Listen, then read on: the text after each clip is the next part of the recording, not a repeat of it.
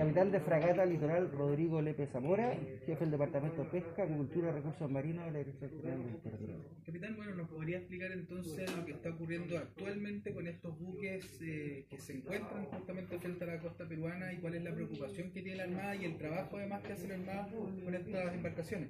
Sí, bueno, esta flota es una flota que permanentemente, históricamente ha operado en el Pacífico, se dedica a la pesca del calamar, a través de eh, un aparejo de pesca que es selectivo, por lo tanto no lleva aparejada fauna acompañante, no se utiliza pesca de arrastre, los buques 353 buques que tenemos hoy día monitoreados han sido verificados en las diferentes páginas de la Organización Regional de Pesca del Pacífico Sur y comprobado que son buques que se dedican a la pesca selectiva del calamar. Eh, estos buques históricamente efectúan eh, cruces por el estrecho Magallanes para cambio de océano durante la época de junio-julio y después, posteriormente de haber efectuado la pesca en el Pacífico, retornan nuevamente al Atlántico eh, en demanda del, del, recurso, ¿cierto? Navegando por nuestra zona económica exclusiva, lo que está permitido por el derecho internacional marítimo en, la, en el artículo 58, que es la CONVEMAR. ¿Cuáles son la, las características de esta embarcación, el tamaño, la tripulación y obviamente eh, navegan al parecer sin GPS o los desactivan, tienen algún tipo de estrategia también. Bueno, la operación en el alta mar, primero de, un, de, los buques pesqueros, debe ser autorizada por la bandera de los estados. De los estados que son parte de estas organizaciones regionales de pesca. Y por lo tanto, para poder pescar dentro de una y ser parte de una organización regional de pesca, se deben seguir ciertas reglas del juego.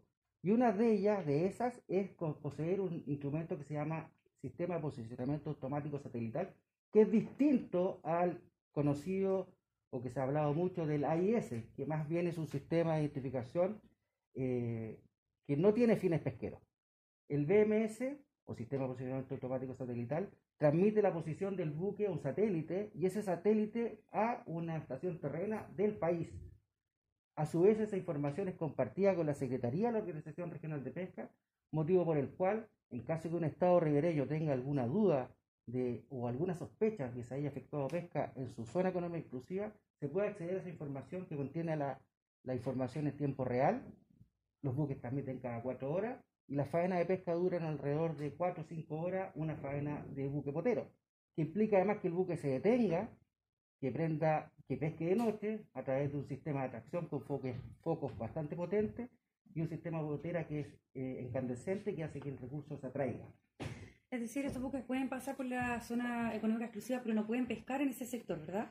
No pueden pescar. Nuestra reglamentación nacional, la Ley General de Pesca y Agricultura, en el artículo 115, nos faculta para hacer el apresamiento de estos buques y está dispuesto también en la misma Ley General de Pesca y Agricultura eh, a qué puertos se deben conducir.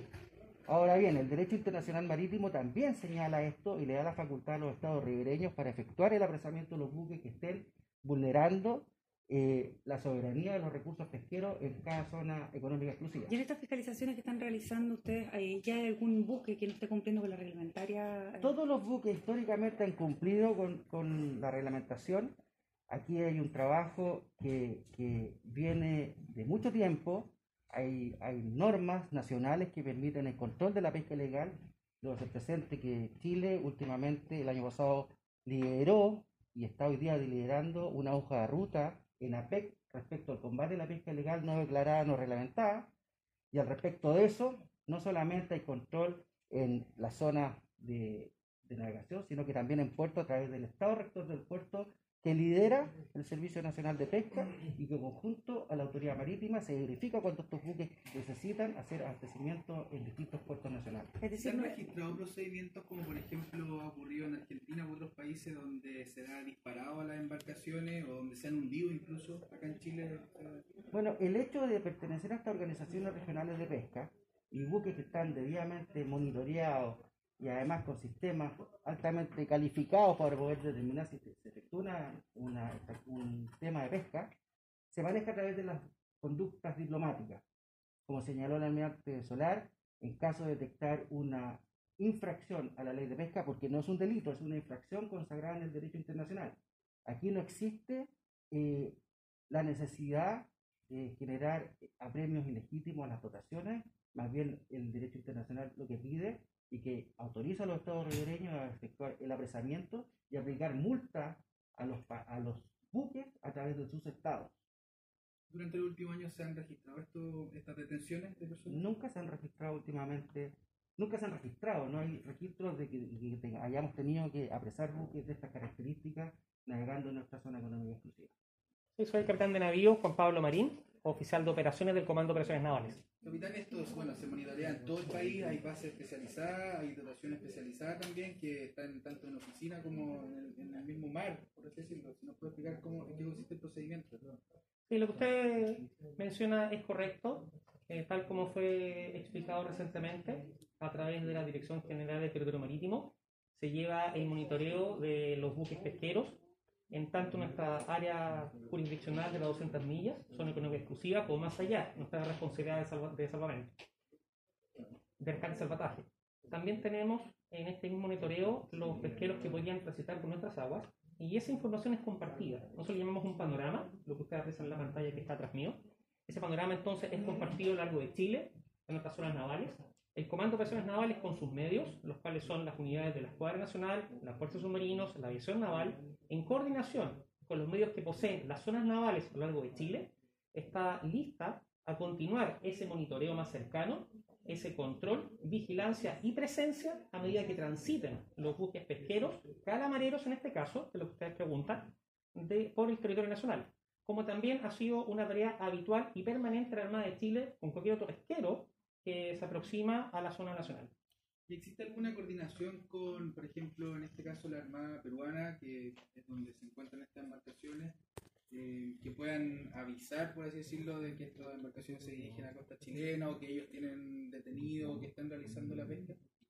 La coordinación con los otros países siempre se efectúa cuando es necesaria.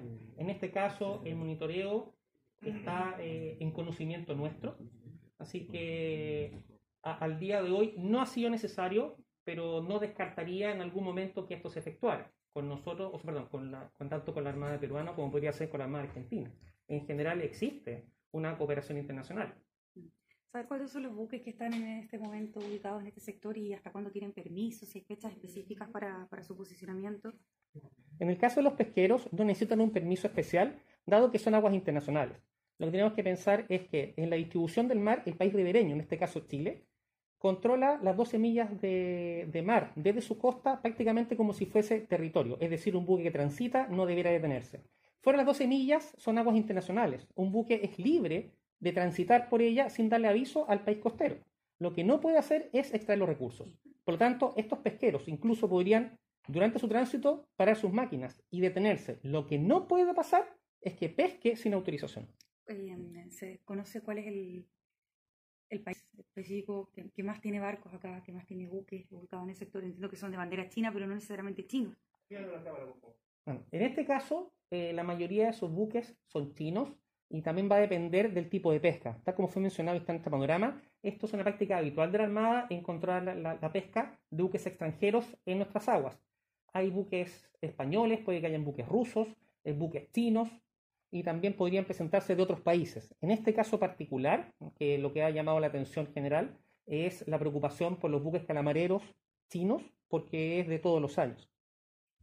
Comandante, disculpe preguntarle cuáles son los elementos técnicos que utiliza la Armada de Chile para poder hacer la vigilancia de, de esta flota que pasa por, por, por- Ya. por la zona. Los medios que tenemos, los medios de la Armada son polivalentes. ¿Qué quiere decir esto polivalencia? Quiere decir que pueden cumplir más de una tarea.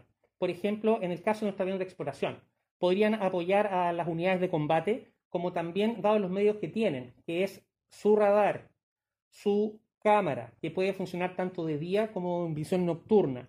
Lo mismo tienen nuestros buques de la escuadra, más los medios que están distribuidos a lo largo de Chile, nos permiten efectuar un monitoreo y vigilancia, si es necesario, 24 horas al día. Lo cual, por supuesto, estos medios serán empleados según la necesidad y según donde se encuentren estos buques pesqueros durante el tránsito, el cual va a ser monitoreado a través de donde nos encontramos, que es en la Dirección de Seguridad y Operaciones Marítimas.